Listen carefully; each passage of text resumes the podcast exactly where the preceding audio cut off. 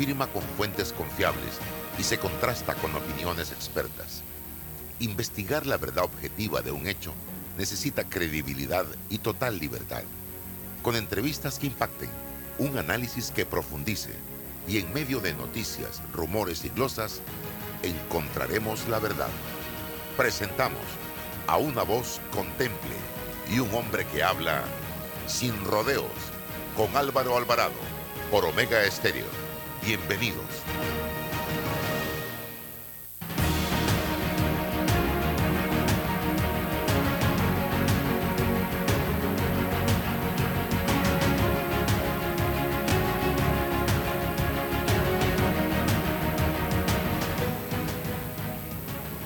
¿Qué tal amigos? Tengan todos muy buenos días, bienvenidos. Estamos ya en este su programa Sin Rodeos a través de Omega Estéreo, emisora con cobertura nacional, eh, para compartir con ustedes hoy viernes temas interesantes, viernes 16, ya prácticamente estamos en la última etapa, en el último capítulo de este año 2022 ya empieza este fin de semana a darse actividades el, el Black Weekend, que llamamos aquí en Panamá, que es una copia del Black Friday en Estados Unidos, eh, para tratar de movilizar, de dinamizar un poco la economía del el país a través de los, las tiendas, centros comerciales eh, eh, y demás. está con nosotros César Relova, como todos los días, pero también nos acompaña Paula Cabalén desde Argentina para hablar hoy de un tema que creo que es muy importante en la vida de cada ser humano y el significado que esto tiene, y es el perdón. Eh, y qué difícil es entender el significado y cómo funciona realmente el perdón. Bienvenida, Paula. Hablemos un poco de este tema, que es hasta bíblico realmente, el perdón. Sí, sí, tal cual. ¿Cómo están? Hola César, hola Álvaro. Bueno, a ver, el tema, ¿qué tal? ¿Cómo andas? Bueno, como bien dijiste, sabes que me conectaste con mi mamá y mi abuela, muy, muy, muy católica, siempre hablando de había que perdonar a todo el mundo. Y me acuerdo cuando yo era chica decía, ¿cómo hay que perdonar a todo el mundo? Pero si esta persona me mintió, pero si este me engañó, y esto me, y este me hizo eso, ¿cómo le tengo que perdonar? Entonces yo no entendía. Entonces me acordaba que decían hay que poner la otra mejilla, ¿no? Y, entonces crecí sintiéndome una tonta cuando ponía la otra mejilla. Y, realmente crecí así, decía, me sentía tonta. Y, eso, y adivinen qué pasa cuando uno se siente tonto. Hay diálogos internos que socavan la autoestima. Entonces me siento tonta, me siento tonta, me siento tonta. Entonces voy creciendo pensando que, bueno, tengo que poner la otra mejilla para no devolver con la misma moneda. Aprendizajes son los que a mí me enseñaron en mi casa. Cuando fui más grande, tomé un curso que se llama el curso de milagros. No sé si ustedes escucharon hablar de eso. Y habla sobre el cambio de percepción del perdón. ¿Y para qué sirve el perdón? Y ahí me cerró. Dije, esta parte, esta, esta forma de verlo me gusta. Lo entiendo. Yo no lo entendía. ¿Qué, ¿Qué significa cambiar la percepción del perdón? Cuando algo sucede, la gente hace cosas, ¿no? Hace cosas y nosotros podemos decidir si nos afectan o no. Resulta que cuando tenemos interacciones con las personas, nos afecta algo que la otra persona hace, nos impacta directo. Y es muy difícil correr y decir, no me lo hizo a mí. La persona hizo algo, pero no me lo hizo a mí. Porque nosotros, si tenemos una relación de dos y alguien está haciendo algo que no corresponde o, o que no es bueno para mí, yo voy a sentir que me lo hizo a mí. ¿Qué dice el curso de milagros? Dice, que cambiar cómo yo vivo esa emoción que generó en mí eso que hizo la otra persona. Entonces dije, ok, a ver, ¿cómo es esto? Resulta que si yo puedo ver que la otra persona hace algo que en mí generó una emoción, vamos a una emoción que puede generar una situación. Enojo, tristeza, frustración, odio, ¿no? Ansiedad, emociones que puede generar. Si yo identifico la emoción y digo, ¿quién vive con la emoción negativa cuando el otro hace algo? Yo. si a mí me afecta la emoción negativa, la tengo yo. Es como me dieron un regalo y yo lo acepto, ¿no? y digo, ¿yo quiero vivir con esa emoción? No, la verdad que no. Ok, entonces, ¿para quién es el perdón? No es para la otra persona, es para mí. Si yo decido perdonar, en realidad lo que estoy decidiendo es cambiar cómo estoy vivenciando esa emoción. Entonces, ¿qué digo? Ok, voy a cambiar la emoción que me generó tal situación. Hay un ejercicio que a mí me gusta un montón hacer porque me resulta gráfico. Lo hacemos mucho en, en sesión de coaching incluso. Y es, invitar a las personas a que identifiquen una emoción generada por una situación o una persona. Entonces, ahora los invito rápidamente a hacer este ejercicio. Piensen, ¿cuál es algo que alguien me haya hecho o algo que haya pasado que me generó una emoción determinada? Entonces, identifiquen la persona, identifiquen la situación, identifiquen la emoción. ¿La tienen? Lo tengo que hacer rápido. Muy bien. ¿Una vez que la tienen identificado? Ahora digo, ¿cómo puedo reemplazar? ¿Por qué puedo reemplazar yo esa emoción? ¿Qué puedo hacer yo? Entonces, de repente, lo que yo puedo hacer es observar que eso vive conmigo, la otra persona sigue su vida, su camino, sus cosas, va por ahí, ni siquiera se enteró quizás de lo que yo siento, pero yo sí vivo con eso. Entonces, yo lo que puedo hacer es reemplazar esa emoción por algo que me sirva. ¿Qué me sirve? me sirve poner un poco de compasión, un poco de amor en mi día a día, gratitud. Muchas veces la gratitud nos ayuda. Identificar, la verdad es que tengo que agradecerle a esta persona que me hizo ver que yo no me estaba valorando lo suficiente como para priorizarme. Entonces, ¿qué hago? Le agradezco internamente. Le puedo agradecer incluso escribiendo una carta y nunca mandándosela. Ah, también se la puedo mandar y decirle muchas gracias por haber estado en mi vida porque gracias a esto que sucedió, yo aprendí a valorarme, yo aprendí a levantarme, a, cambiar, a cambiar de pareja porque alguien me engañó, a darme cuenta que no me merezco eso, a cambiar de trabajo porque no están valorando eh, mi trabajo, entonces de repente tengo que ir en ponerme a buscar uno que me pague mejor o que en donde me valoren, a cambiar de relaciones, a poner límites en, las relaciones, incluso familiares. Pasa mucho en las familias, ¿no? Y nosotros decimos, bueno, tenemos que perdonar a toda la familia. Bueno, no todos nacimos con familias divinas y fantásticas. A veces también tenemos que aprender a perdonar eso y seguir adelante. Y, sobre todo perdonarnos a nosotros por las elecciones que hicimos. Paula, Porque, eh, te decía, eh, y perdona que te interrumpa, porque eh, nos, estamos eh, en este momento en, el, en, las diferencias tradicionales. Tú me hiciste algo, eh, yo guardo un malestar que se convierte en rencor y nos distanciamos en un momento determinado, pero se identifica precisamente la razón, el motivo, las circunstancias del el distanciamiento. en, en mi caminar en los últimos años por el movimiento de matrimonios al que pertenezco. Hemos hablado de que el primero en pedir disculpas es el más valiente, el primero en perdonar es el más fuerte y el primero en olvidar es el más feliz. Pero hace unos días escuchaba también eh, algo que me llamó la atención y es lo siguiente, te perdono porque te quiero, te perdono, sí, porque te quiero pero me alejo porque me quiero. Y eso no quiere decir que no te he perdonado o que te guardo rencor. Y eso refiriéndonos a una persona que no sea tu pareja.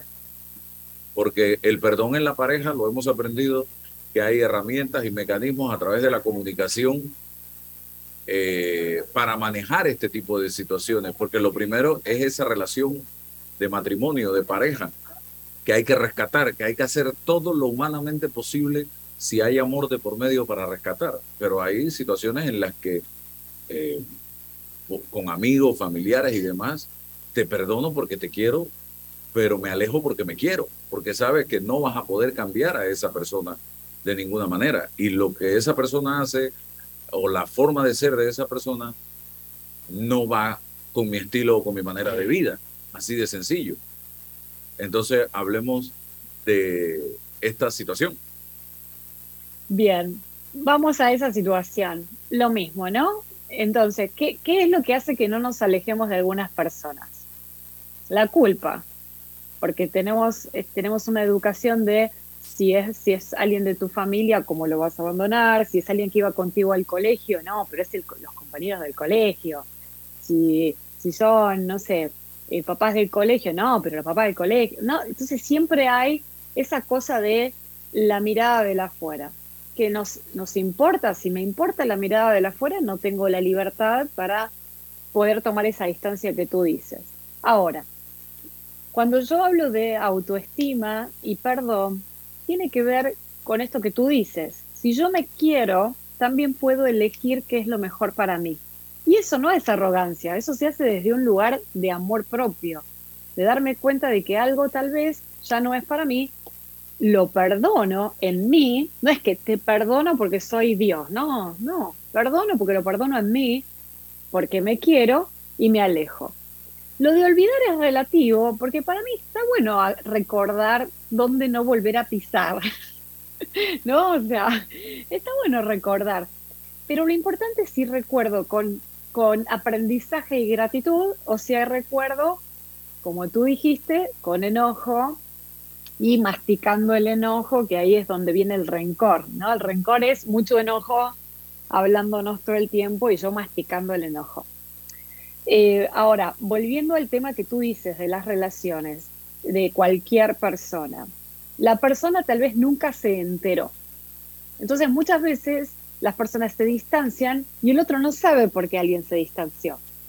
Para mí es muy valioso que una persona nos pueda decir, o nosotros le podamos decir a alguien, ¿por qué me estoy alejando? No simplemente alejarme. Para mí es muy sano para las relaciones humanas que podamos decir, mira, la verdad, te aprecio, me encanta pasar tiempo con vos, pero no, no, no me hizo, no me hace, hay cosas que no me hacen bien, entonces tomo distancia por esta razón. Entonces, tal vez a la otra persona también la estoy ayudando a que se pueda dar cuenta de algo. Creo que evitaríamos muchas cosas si pudiéramos hacer esos cortes comunicándonos. Claro, para eso hay que dejar el ego de lado de las dos partes, ¿no? El que se aleja sin echar culpas, no me alejo porque me hiciste daño, sino me alejo porque lo que haces me hace daño. Ahí está la diferencia. Me alejo porque lo que estás haciendo o como eres o como actúas no me hace bien a mí. Entonces pongo la responsabilidad en mí, no en el otro. Entonces la otra persona no, no, no, puede sentirse mal por eso. ¿Cómo se va a sentir mal si le estoy diciendo que a mí me hace mal? no que él está haciendo mal. ¿Me explicó? Entonces siempre es con nosotros, la acción es con nosotros, el perdón es con nosotros eh, y, eh, y lo que decidamos vivir es con nosotros. ¿Qué emoción quiero sentir? ¿Cómo me quiero sentir? Estás muteado, no te escucho, ¿eh? César, buenos días. Buenos días. Don Álvaro, viernes 16 de septiembre. Paula, buenos días. Hola. Buenos días a todos los que nos escuchan. Un, tema que abordan complejo, muy, muy, complejo. Mi mente está dando vueltas. Eh, hace, hace en algunos días leí algo sobre el perdón, pero no sé dónde, no sé, no sé por dónde, y estoy tratando de, descifrar eh, eh, esa, esa lectura. Pero pero pienso que es, complejo porque hay distintos criterios de dónde abordar esto. Si, lo abordásemos desde el plano religioso, ahí está el criterio y la fórmula, ¿no? Pongo la otra mejilla y, si pongo la otra mejilla es un perdón tácito, no hay que ofrecerlo. Eh, y seguir y seguir hasta cuando la, hasta cuando la otra persona reaccione, ¿no? Con bondad. Eh, pero si lo vemos desde el plano eminentemente moral, entonces te, pone la perspectiva, ¿no? El, que perdona es mejor que el otro. Eh, y el otro al que perdonan tiene que aceptar ese perdón. No, no, no, no, es, no es una relación bilateral, es unilateral eminentemente. Desde la moral pudiésemos utilizar el perdón como un elemento utilitarista, es para liberarme, eso, eso es virtud o utilitarismo. Eh, y desde el plano psicológico también es como un quitarme algo de encima, ¿no? Ahora, cada, cada causa es distinta, cada ser humano es distinto, cada perdón es distinto, hay una doctrina del perdón que pudiésemos, un marco general para decir, mira, esto, esto es lo que nos funciona y tal, vaya, complejísimo, ¿no? Complejísimo, pero, pero miro eh, preliminarmente esos tres aspectos que tienen necesariamente que ver con el, con el perdón. Y si Paula le sumamos a todo esto ahora, eh, imagínate las causas desde el ecosistema digital, desde lo que ahí ocurre. Te perdono por, porque hay eh, una agresión desde la vía digital esta hora, del mundo no real al que yo llamo. ¿Cómo se perdona allí? Las ofensas y las cosas que se dan en el mundo no real. Em, viene a agravar un poco la, circunstancia. Em, bueno, eh, yo, yo eh, no sé, es, muy, muy difícil y, es, valiente si te perdono. Eh, en lo jurídico hay unas fórmulas también en la que a las víctimas se le puede generar un espacio para llegar a su victimario y, decirle te perdono, generar ese encuentro ¿no? De, reflexión en ese momento y tiene una, un impacto también de lo jurídico. Así que esto tiene muchas, muchas vertientes.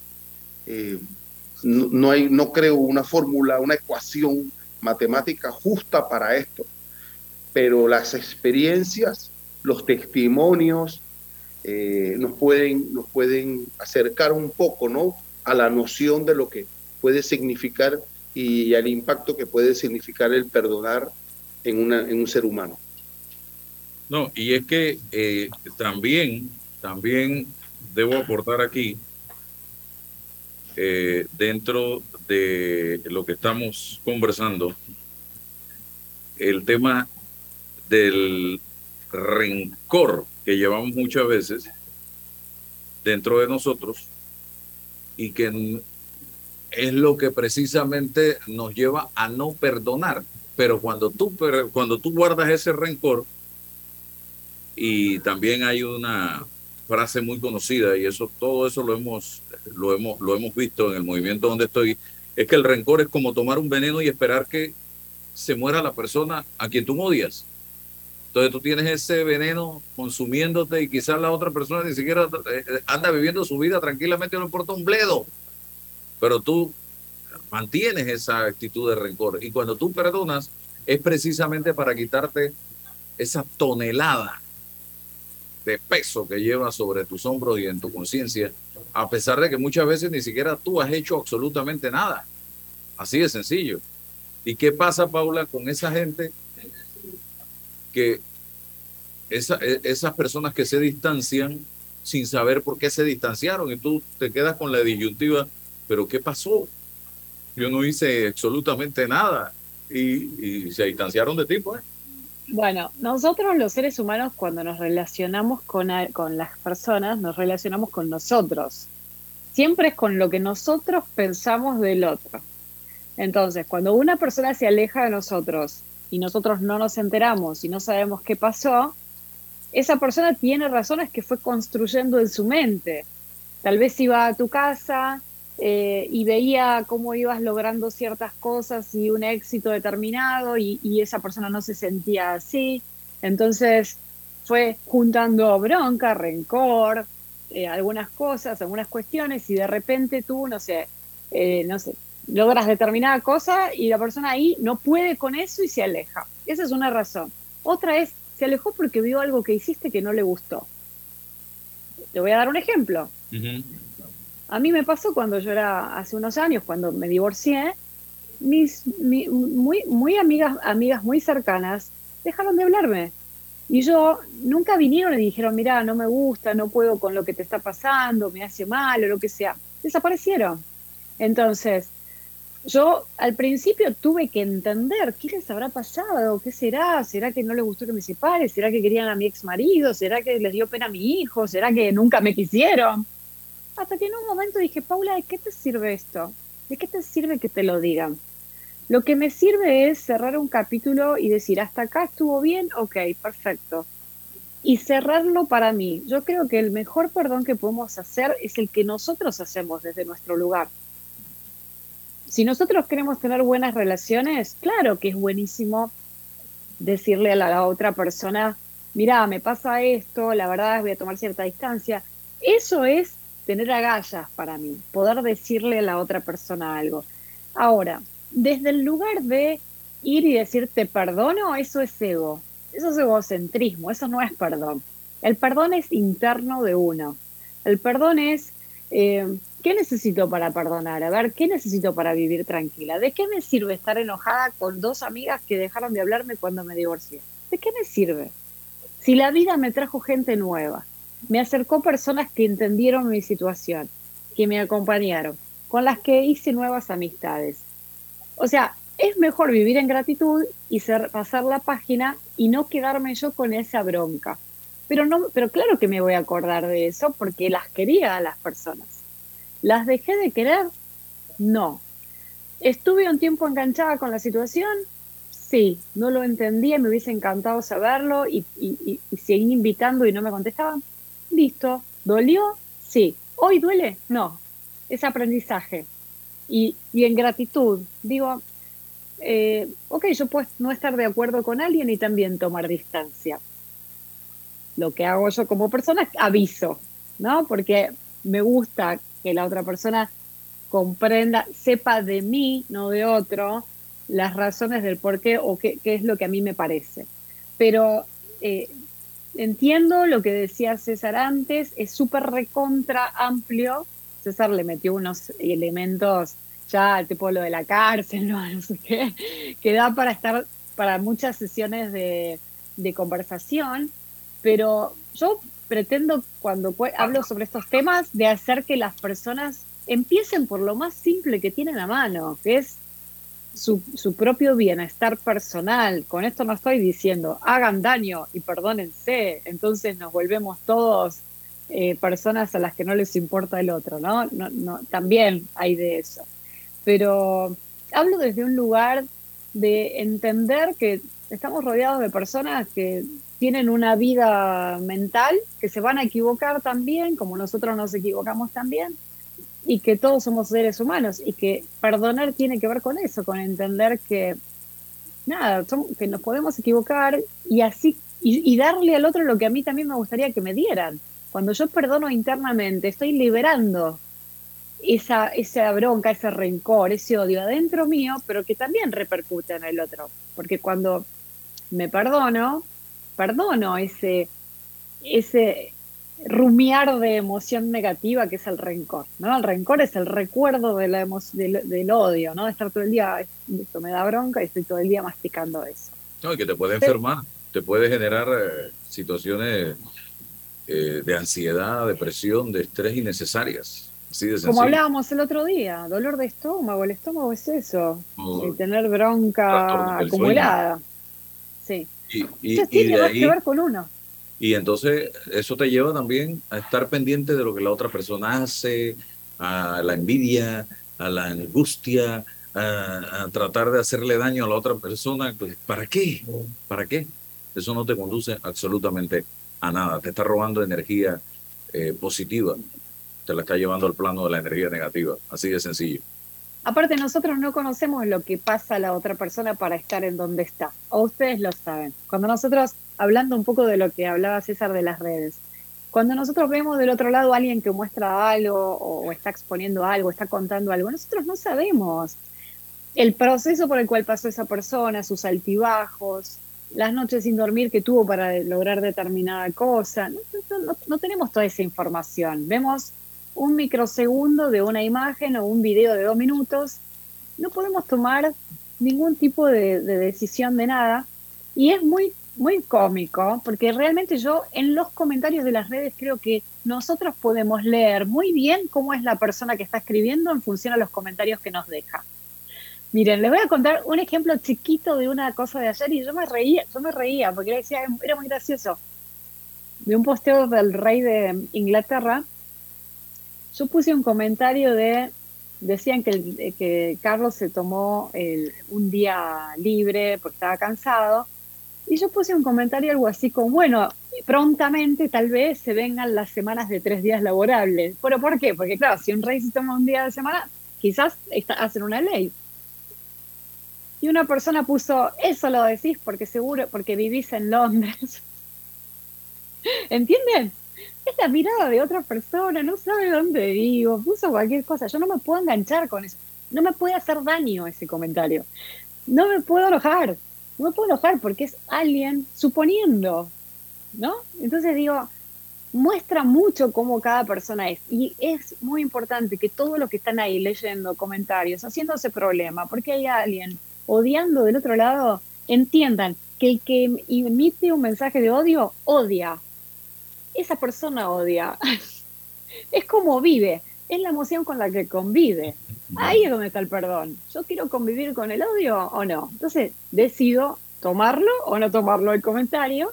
Y lo mismo con el que deja un comentario. El que deja un comentario de odio vive con odio. Habla de cómo vive la persona, de cómo respira la persona y me imagino de cómo son sus emociones también. Bueno, agradecido Paula. Así que a reflexionar nuestros oyentes y cibernautas hoy sobre una palabra tan sencilla pero tan compleja como decía César, el perdón. Y la importancia, a pesar de que P, E, R, D, O, N, seis letras la componen, de asumir con, oye, fortaleza, con valentía. Te perdono, me perdono, te disculpo, me disculpo. O sea, es una acción individual muy interna de cada uno de nosotros, porque encierra simplemente poner un alto, hacer un alto y quitarme de encima muchos, muchas toneladas de, no sé, de sentimientos o energías negativas, pero eso no quiere decir que vas a ir corriendo a abrazar a la persona y que vas a amarla por el resto. No, eso no quiere, eso es quitarte de encima una serie de emociones y de eh, eh, eh, el perdón en el plano político, ¿tú perdonas a un mal político, Álvaro? Mm, mira, interesante, interesante, interesante. Yo pido para ese mal político justicia que la justicia se encargue de él. Que la justicia, la buena justicia, la verdadera justicia. A ver, la pregunta fue muy abstracta, ¿no? Pero, a ver, el mal político, eh, el que robó, le, vamos a aplicar o le debemos aplicar la justicia y tal cual. No, hablo del mal político, el que no hizo su trabajo, no robó, no hizo su trabajo, eh, no estuvo a la altura de las circunstancias, eh, eh, no cumplió con sus proyectos, eh, desde eminentemente el plano político. A ese, a ese político se le perdona. Me encanta, el ejemplo, ¿eh? Me mi posición es que a ese político se le manda para su casa. Ah, claro, no lo votás más. No lo voto más, no lo tomo en cuenta más nunca, no, no le creo nada de lo que diga, simple y sencillamente vaya y tome su esquina, pero aquí no lo quiero más el perdón acá en este caso tiene que ver con qué emoción quiero tener. ¿Me quiero llenar de bronca hacia esa persona? No, no me quiero llenar de bronca, pero no te voto más. Eh, hago que se haga justicia lo que se tiene que hacer justicia. No significa dejar de actuar, no significa, eh, pero significa no odiar, no generar en nosotros una emoción que nos perjudica a nosotros. Así es. Paula, gracias. Vamos Gracias a ustedes. al cambio comercial y regresamos enseguida. Invierte en tu país y en la seguridad de lo que conoces. En Soluciones Financieras Mi Éxito te ofrecemos solidez, una excelente tasa de retorno y un grupo accionario de renombre con experiencia multisectorial. ¿Estás interesado en invertir con nosotros? Escríbenos a inversiones@miexito.net. Arrancó el proyecto Censal con la prueba tecnológica. Del 18 de septiembre al 15 de octubre estaremos midiendo nuestras plataformas tecnológicas, flujo de procesos y el desempeño de nuestro talento humano. Hagamos de los censos década 2020 todo un éxito. La prueba tecnológica la haremos en ciertas áreas de Tocumen, Capira y en todo Altos de los Lagos en Colón. Recuerda, del 18 de septiembre al 15 de octubre llevaremos a cabo la fase presensal, porque uno a uno hacemos grande a Panamá.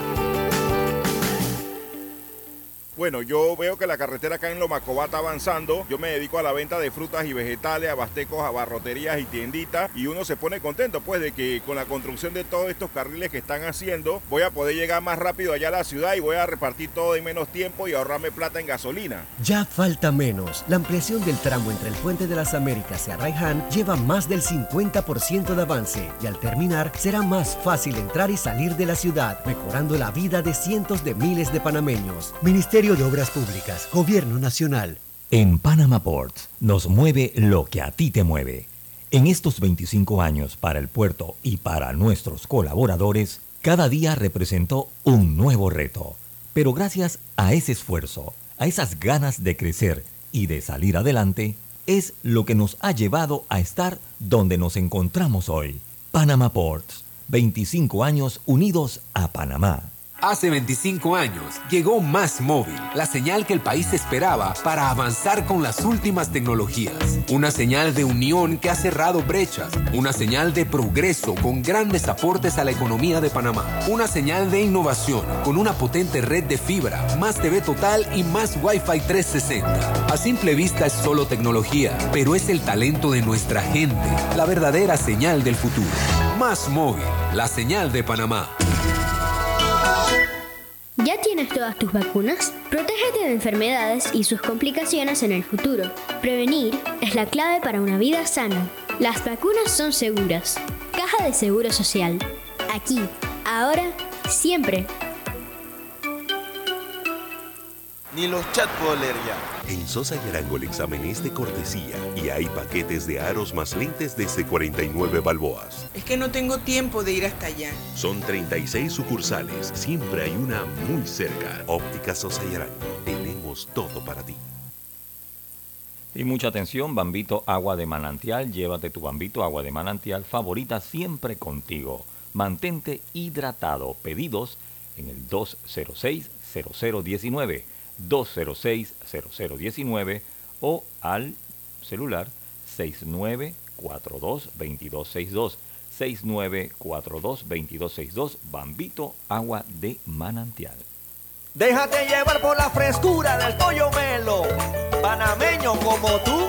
Déjate llevar por la frescura del pollo melo. Variedad y calidad. Melo. Frescura de altos estándares. la calidad es una promesa para llevarte el pollo melo siempre fresco hasta tu mesa. Déjate llevar por la frescura del pollo melo. Por su sabor y calidad lo prefiero. Déjate llevar por la frescura melo.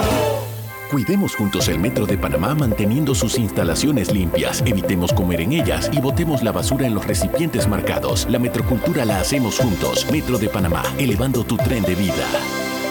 Bueno, me voy a comer con una estrella. Mm. Espérate, ¿y tu esposa sabe? Claro, ella sabe que la estrella del sabor es American Star. Y por eso en la casa comemos delicioso.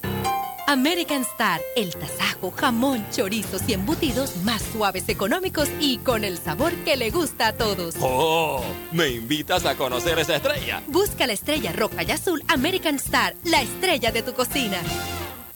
La respuesta a tus necesidades la encuentras en la feria Caja de Soluciones de Caja de Ahorros. Durante todo el mes de septiembre, aprovecha las mejores promociones y tasas especiales. Te esperamos en nuestras sucursales. Para más información, visita www.cajadeahorros.com.pa. Caja de Ahorros, el banco de la familia parameña.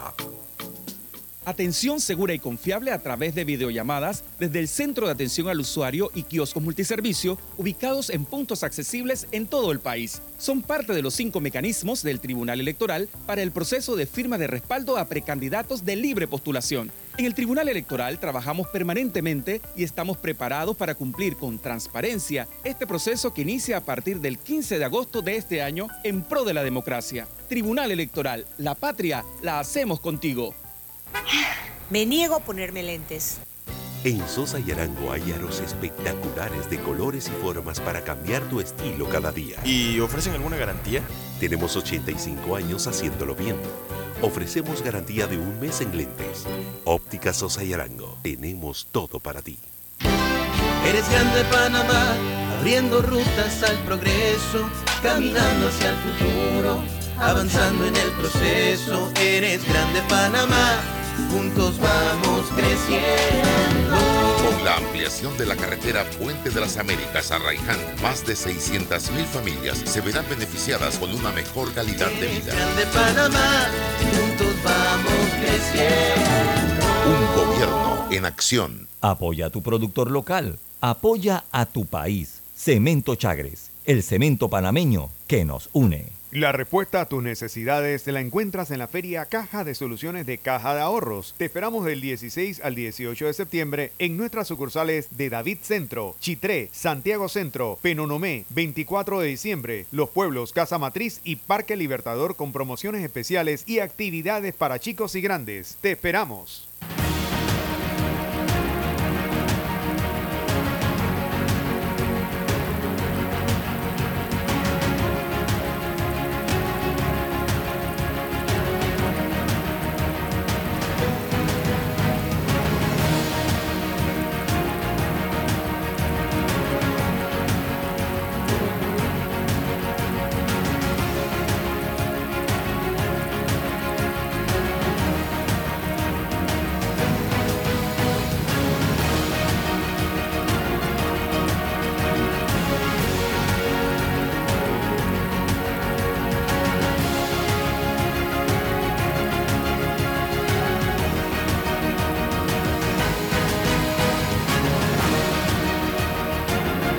Así es. Vamos al análisis la otra semana de este tema. Para, por supuesto que sí. Porque es muy importante puede pasarnos a nosotros. Aquí- ya, aquí ya, ya, ya pasó. Y aquí pasó. Y aquí, y aquí en 32 años, pocos pasó. ejemplos en ese sentido. Aquí estamos En bien. el caso ¿ah? de Pérez Valladares, que intentó eh, el- la reforma constitucional y no pasó. Así es, así es. Hemos tenido uno, pero estamos bien, estamos muy bien en Panamá en ese sentido. Está con nosotros Edwin Contreras, gracias eh, de Más Móvil Negocios. Edwin, bienvenido a Sin Rodeos a través de Omega Estéreo. Hablemos Álvaro, bueno. de Más Móvil Negocios, de este proyecto de emprendimiento en positivo. Bienvenido. Gracias Álvaro, buenos días y buenos días a todos los que nos escuchan y nos ven. Eh, muy contento de estar contigo acá para poder compartirte sobre emprendimiento en positivo, que es una iniciativa que Más Móvil Negocios junto con Panamá en Positivo hemos iniciado este año. Tenemos la alegría de poder ya mencionarte que ayer finalizamos el ciclo de mentorías en donde tres grandes mentores compartieron con, los, con muchos emprendedores panameños, tanto presencial como virtualmente, esas vivencias y experiencias para poder ayudarlos a impulsar más sus emprendimientos.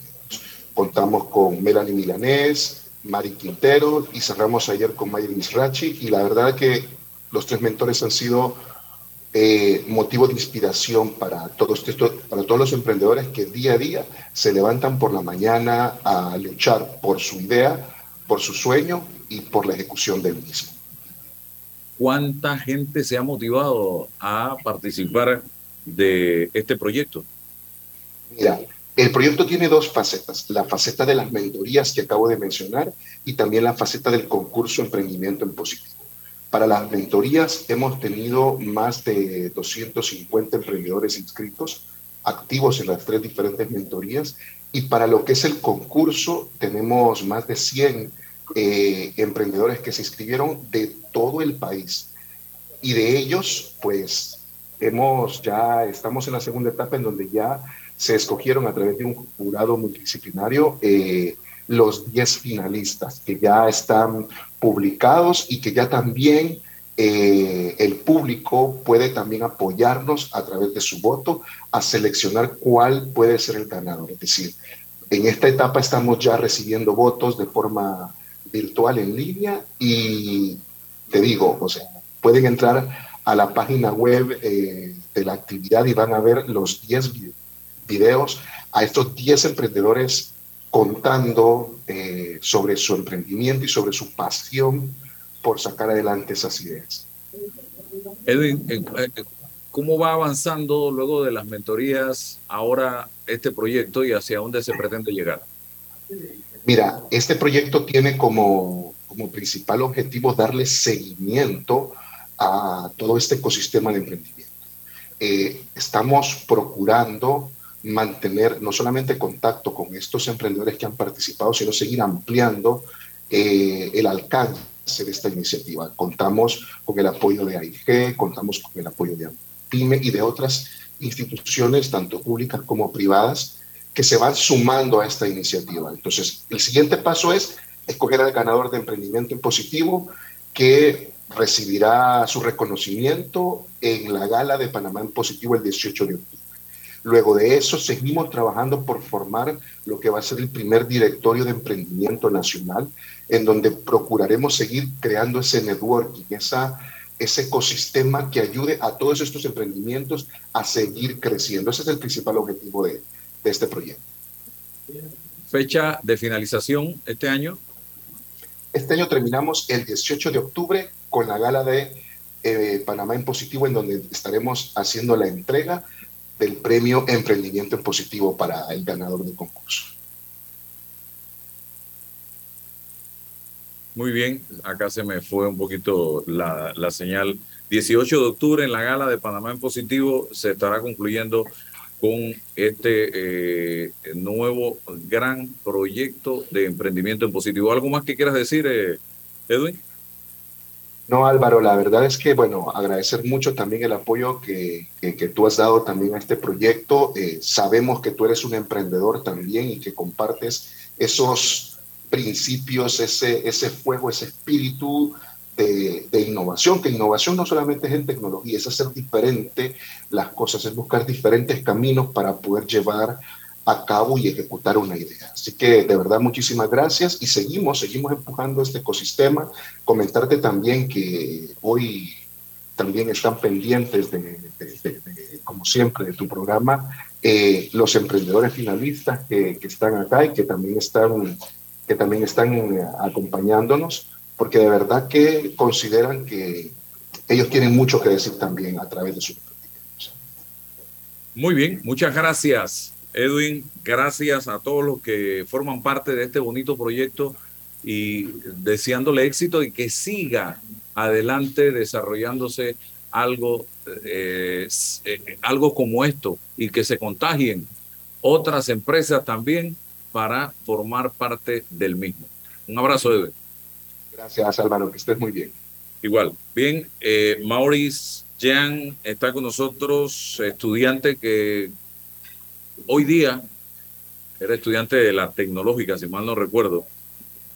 Eh, hoy día está aspirando a una candidatura a representante de corregimiento, don César. Eh, es de esos muchachos que que están tratando de incursionar en la política. Eh, Mauri, ¿tú eras de la tecnológica? Eh, no, de la Universidad de Panamá. De la Universidad de Panamá, ok. Eh, cuéntame un poco, eh, representante, ¿por qué decides incursionar en la política eh, y, y, y, dónde específicamente? ¿En qué corregimiento? Sí, primeramente, buenos días Álvaro, buenos días a los televidentes, a nuestros radioescuchas. Definitivamente que la política por años ha estado en una mala percepción al ojo público de la sociedad, sobre todo en nuestro país, en la que he escuchado a muchos jóvenes de mi edad decir, estamos asqueados de la política. Pero yo diría de la mala política, que es al final lo que, lo que vemos, las malas prácticas, eh, y es al final eso lo que a uno como joven lo, lo motiva, aunado a que cuando vamos y salimos a protestar o de repente interponer acciones como ciudadanos, esa, esa participación ciudadana que nosotros esperamos que nos atiendan, que, no, que realmente nos tomen en cuenta, realmente es un pantallazo. Nos damos cuenta que solo resulta ser eh, una pantomima para al final decir, dejamos que el ciudadano participara, pero al final no se nos toma en cuenta en las consultas y en lo, al momento de ejercer los votos en decisiones que son muy importantes para el futuro de nuestro país. Entonces a mí en lo personal más que nada me motiva Álvaro, nuestro, eh, me motiva eh, la mala política en gran parte, no tener una representación ahora mismo que vaya acorde a lo que muchos ciudadanos quisiéramos tener, una correcta gestión pública. Entonces, a mí como joven me motiva a participar y accionar dentro de los órganos del Estado. ¿Cómo hacer para cambiar rumbo de un país como el nuestro donde pareciera que, como dijo el magistrado Cigarruita, yo lo interpreto de la siguiente manera, la corrupción está en el ADN de los panameños. Yo diría que no, no, no, no todos somos como el precepto de Maquiavelo, todos somos malos por, por naturaleza, definitivamente que no. Definitivamente que más allá de todo, el ser humano como tal tiene principios y valores, desde el cual se nos inculcan desde niños hasta, hasta nuestro presente. Y debemos siempre tener eso en claro, en nuestro trabajo, en la, el momento de gestionar, al momento de ir a estudiar inclusive. Eso debemos llevarlo consigo en cada una de las cosas que hagamos. Y partiendo de allí, vamos a poder luchar con el, con el, con el yo malo, por decirlo así. Vamos a poder batallar con eso y no, sal, y no este, de una u otra forma ser corruptos, porque desde mi punto de vista, eh, nadie es corrupto, el poder no vuelve corrupto a las personas, sino que ya tenían eso eh, antes, de, antes de llegar al poder, sino que el poder simplemente hizo eh, que saliera a la luz de una u otra forma esas cosas que ya tú como persona, tú como ser humano tenías dentro de ti, que definitivamente no pudiste batallar con, con esos malos pensamientos, con esa mala forma de, de ejercer las cosas. César. Sí, Álvaro, eh, yo por convicción felicito a la juventud que participe, eh, no solo en política, eh, para mí ver a la juventud en la academia, en, las actividades que tengan que ver con la polis, ¿no? Porque vivimos en, comunidad y, mucha gente, mucho talento se sustrae de, de esa posibilidad de, de, participar, no necesariamente en una campaña política, sino que hay muchas, muchas eh, posibilidades para, para, aportar dentro de la vida comunitaria. Pero, eh, Maurice, hay, hay en la política, que es el arte de lo posible, ¿no? la, la virtud de hacer el, el, bien común, hay cuestiones de forma y cuestiones de fondo. La, las, las, cuestiones de forma son los procedimientos, eh, las reglas para, para elegir, para para ser elegido, eh, las organizaciones políticas, la vía independiente, esas son la, la, lo, lo, procedimental y muchas veces nos quedamos debatiendo en esa parte procedimental y tal cual. Pero quiero apuntar el aspecto de fondo, la política como contenido, como materia. Eh, aspiras a una representación, no, no, sé por qué área, por qué corregimiento, primero para preguntarte en qué corregimiento, ¿cuál, cuál es? Bellavista. Bellavista, bien. Entonces, eh, si, si, si en esa aspiración, ¿cuáles para ti los principales problemas de Bellavista? Si los has analizado, si los has reflexionado, dice, mire, esto, esto está pasando en Bellavista y, y, y me, aboco, me aboco por aquí y, cuento con esta alianza estratégica para poder impactar en el problema tal, en el contenido, Mauricio. Sí, muchas gracias César por la pregunta definitivamente que nosotros hemos primeramente, para poder llegar a, la, a, la, a, los problemas, perdón, a la respuesta a los problemas, debemos buscar los problemas. Y uno de esos, lo más visible que vemos a, a sencilla vista, las constantes inundaciones que hay en eh, nuestras áreas de, de, nuestro, de nuestra residencia específicamente. No tenemos que irnos lejos, en plena metrópoli, porque Bellavista es una metrópoli de la ciudad, en, en, la, en la ciudad capital. Tenemos inundaciones en la vía argentina, en la calle Uruguay y asimismo muchos otros, muchas otras áreas que al final no podría decir que eh, no es por una falta de gestión, porque sí lo es.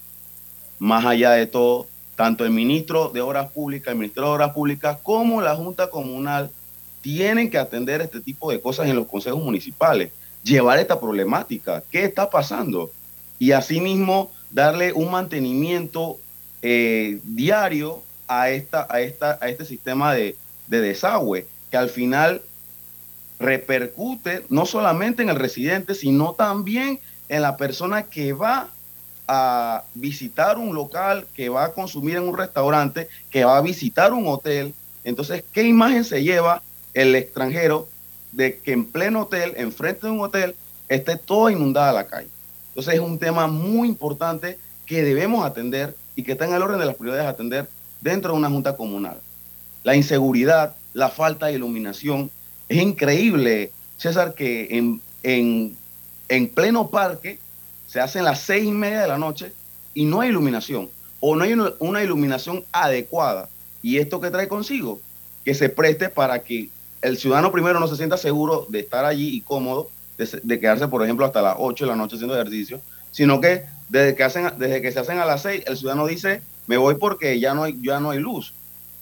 Es un poco inseguro, me voy para mi casa. Entonces, hay que atender este tipo de cosas, la inseguridad, mayor rondas de, de policía, no solamente para cuidar a, a- a los residentes y a los, y a los extranjeros, a los que nos están visitando en nuestra comunidad, sino también para eh, eh, de repente las trabajadoras nocturnas que se ven, que están en las calles.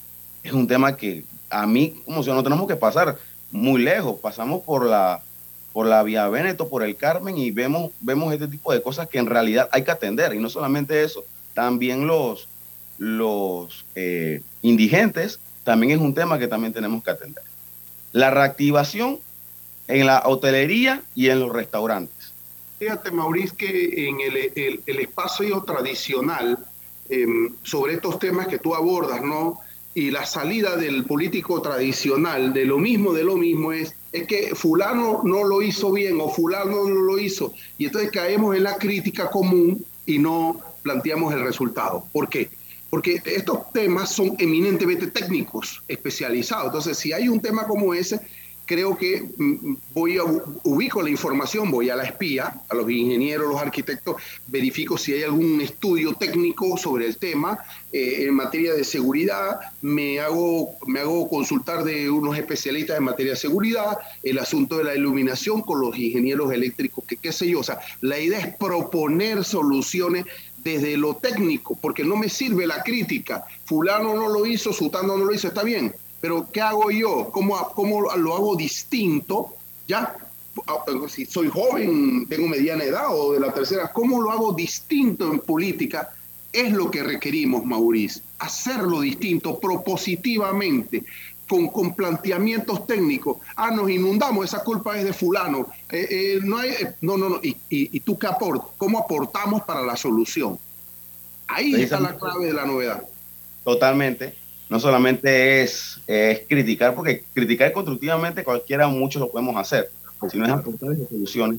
Y precisamente, César, tú mencionabas en antes las alianzas que yo como aspirante debiera hacer y definitivamente nosotros como seres humanos no somos todólogos, no lo, no lo vamos a saber todo y no tenemos que, porque definitivamente eso lo que trae consigo es una mediocridad. Entonces, por eso se hacen las alianzas estratégicas con los ingenieros, con los arquitectos, con los, eh, las personas más profesionales, inclusive que llevan el doble de edad a la que yo tengo, porque saben cosas que yo no sé. Entonces, Mauricio. esas son las alianzas estratégicas que nosotros hemos hecho y trabajar en son de eso. Si alguien te quiere firmar para representante de Bellavista, ¿dónde se te puede localizar? Me puede contactar a mi teléfono o también puede ¿Cuál es tu contactar teléfono? ¿Cuál es tu teléfono? 65 56 22 37. Ok. O también puede contactarme a mis redes sociales en Instagram. Yo respondo todo tipo de direct. Eh, arroba Maurice Jan L. Puede Maurice también. Jan L. Maurice Jan L. O al celular que él acaba de dar. ¿Y te- vas a decir algo más? Más que nada era eso, Álvaro. Le agradezco, te agradezco a ti por el espacio. Nosotros como jóvenes estamos muy motivados a participar y no necesariamente sobre los partidos tradicionales. Yo no critico los partidos tradicionales por ser partidos, sino por la administración de esos partidos, cómo se ha llevado y cómo se ha perdido ese norte, que en algún momento se fundó. Y más que nada, eh, estamos acá para participar, para aportar, como lo dijo César, y más que nada que los residentes de la comunidad de Bellavista me dan la oportunidad de poder participar y desarrollar cada una de esas ideas que tenemos para el corregimiento. Gracias. Oportunidad a los jóvenes, Mauricio. Álvaro, hay que darle esa oportunidad a los jóvenes, al talento. hay que hacerlo, claro que sí. Felicidades, Sí. Mauricio. Gracias. Definitivamente que sí. Y voy a otro tema rapidito, ya en los minutos finales del programa, acá con el abogado de el- la mesa, en la mesa. Yo escuchaba, ¿Quién es ese? ¿Quién es ese? ayer eh, vi, voy a, voy a, a- mejor dejo ese tema de lado, pero ¿Sabes, Álvaro, ¿Sabes, Álvaro, que mis amigos ya me dicen cuasi periodista? Yo, pero entonces no soy, ya no soy abogado, no soy periodista. ¿Y, y qué es lo que voy Ya- Está como el chitreano que se fue para Estados Unidos y no- allá no, cuando regresó dice, casi quedo mudo porque no hablo inglés y ya se me estaba olvidando el español. Pero bueno, vamos a lo que te quería comentar, porque ayer escuchaba y, y veía a un señor que se dice abogado, y debe ser abogado porque fue a la universidad, tiene un título. Y un abogado para mí es un- una persona que estudia las leyes, que estudia ética. Eh, un abogado para mí es un auxiliar de la justicia. Y lo escuchaba calificar a una juez que está llevando adelante un proceso histórico en Panamá como corrupta afuera de un tribunal y ante los medios de comunicación sociales al país eso me dejó un sabor de boca tan desagradable porque eso habla más del abogado y del cliente que tiene este abogado que de la jueza, decía yo. Porque tú no puedes calificar a una juez que está llevando a cabo un proceso, una persona de la investidura de una jueza, de corrupta. Y esta misma gente en las redes, en los medios, también descalifica, insulta a la presidenta de la Corte Suprema de Justicia y ni, y ni decir lo que comentan en, en los corrillos acerca de una dama. Estamos hablando de dos mujeres, de dos damas, de dos profesionales del derecho. Y, el, y no es a través del grito, del irrespeto, del insulto, de la descalificación, de la calumnia, la injuria, a lo que están acostumbrados estas personas y a mentir, que se gana un proceso, decía yo. El proceso se gana en los tribunales, argumentando, presentando pruebas, debatiendo con altura. Yo no veo a Carlos Carrillo en esto. Y yo siempre pongo a Carlos porque yo conocí a Carlos cuando yo empezaba y él empezaba. No somos de la misma generación, pero él es un par de años más, más que yo, pero nunca he visto y le guardo un gran respeto, no sé si de su parte sea similar, a Carlos Carrillo eh, Gomila. Así que yo no sé usted de qué escuela viene, don César, pero yo usted nunca lo he escuchado expresarse de esa manera de un administrador de justicia. Álvaro, em, yo eh, en todo este proceso de, formación como ser humano, como profesional, uno va en, el ánimo del aprendizaje, ¿no? Eh, en, todos los sentidos. Y, yo antes cometía un error cuando me presentaba, ¿no?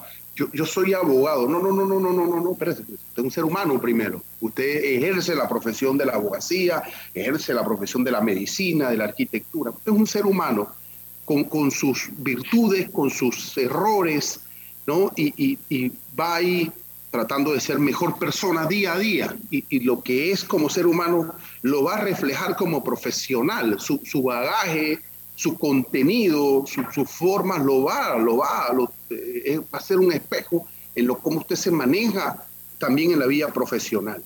Y, he procurado históricamente de, en, mi vida profesional de, de, eh, pues, ser respetuoso, combativo, por supuesto que sí, porque mi, materia, el derecho penal, requiere del combate dialéctico, de la contradicción, de, la refutación, con vehemencia, con valentía, pero con respeto, ¿no? Con respeto y, siempre me he caracterizado en ese plano. pues, con, lo- con, los, con los contrarios en el plano jurídico, entonces, pero nunca en, en el plano personal o en el plano personalísimo, bajo ninguna circunstancia. No he querellado, no he, me he quejado de ningún funcionario y no por, quizás por razones, no lo he hecho y, y- tampoco he tenido eh, eh, eh, ese tipo de circunstancias con los colegas. He procurado siempre cultivar con los, con los colegas en cualquier plano un marco de, respeto. Tengo muchos amigos, tengo muchos conocidos, gente que no conozco, por supuesto, pero de eso se trata, ¿no?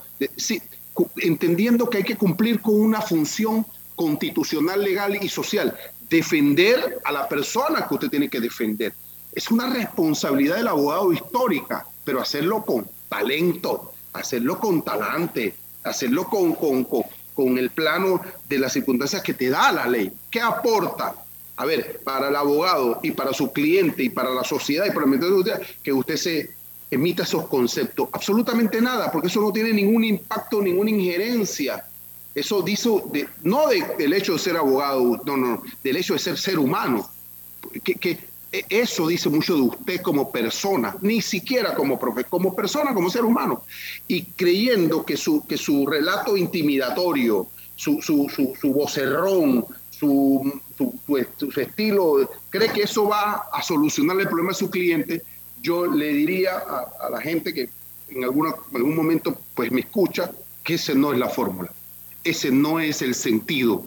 Usted no va a tener mayor respeto en la administración, ma- mayor credibilidad como profesional si usted se dirige así, en lo absoluto.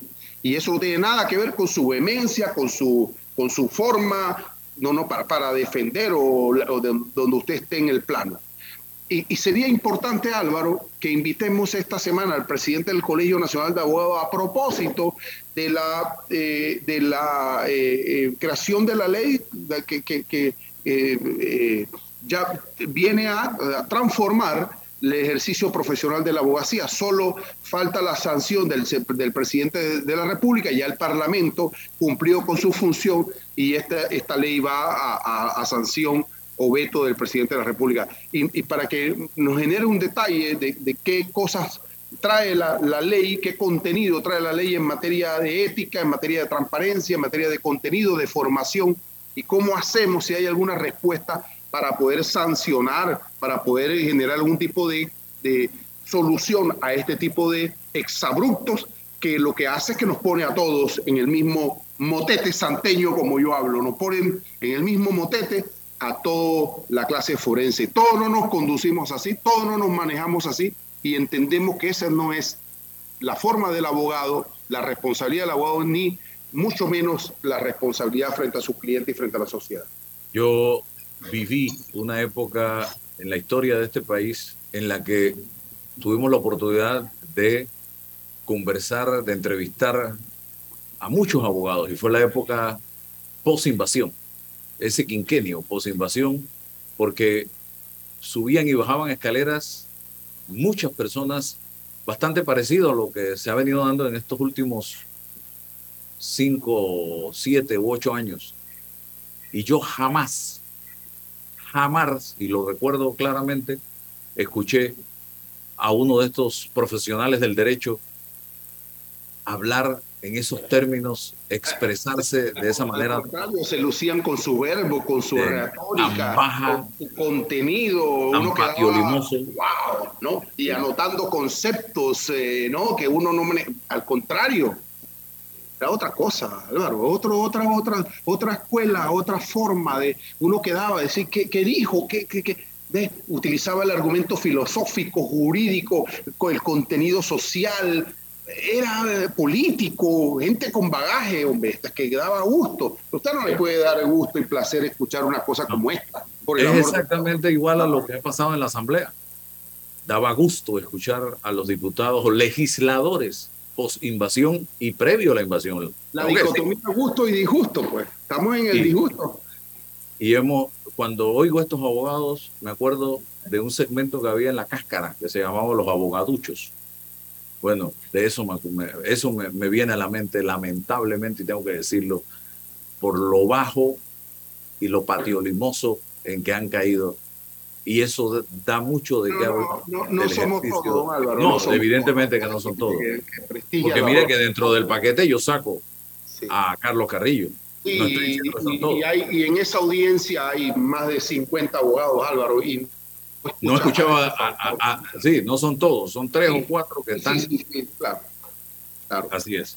Bueno, gracias, don César, gracias a todos, a Paula que está, está en Argentina, también a, a Maurice y a todos ustedes, Eric que estuvo con nosotros, Edwin que estuvo con nosotros, y el lunes, si Dios nos da permiso, seguiremos en el análisis y vamos a hablar un poco de democracia y de, de la falta de comprensión y entendimiento y de valor que el- los seres humanos que habitamos, muchos seres humanos que habitamos en la región, le damos a la democracia. Yo creo que hay que ver este tema con lupa.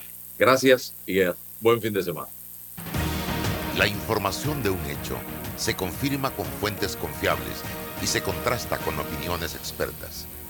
Investigar la verdad objetiva de un hecho necesita credibilidad y total libertad.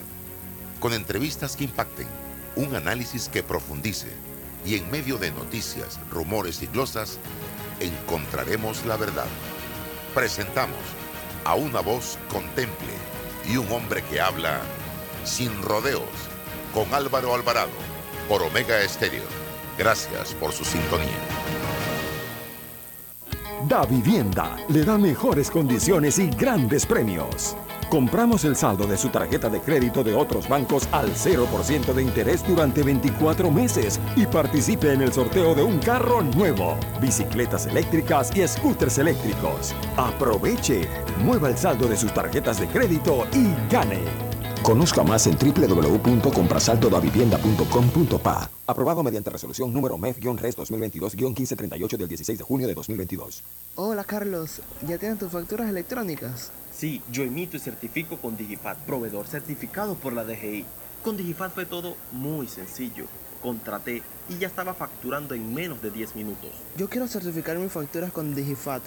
¿Cómo lo hago? Sencillo, Juan. Comunícate al 375-5009 o envía un email a ventas arroba digifat.com.pa. Hey, gracias Carlos. Llama enseguida a Digifat al 375-5009.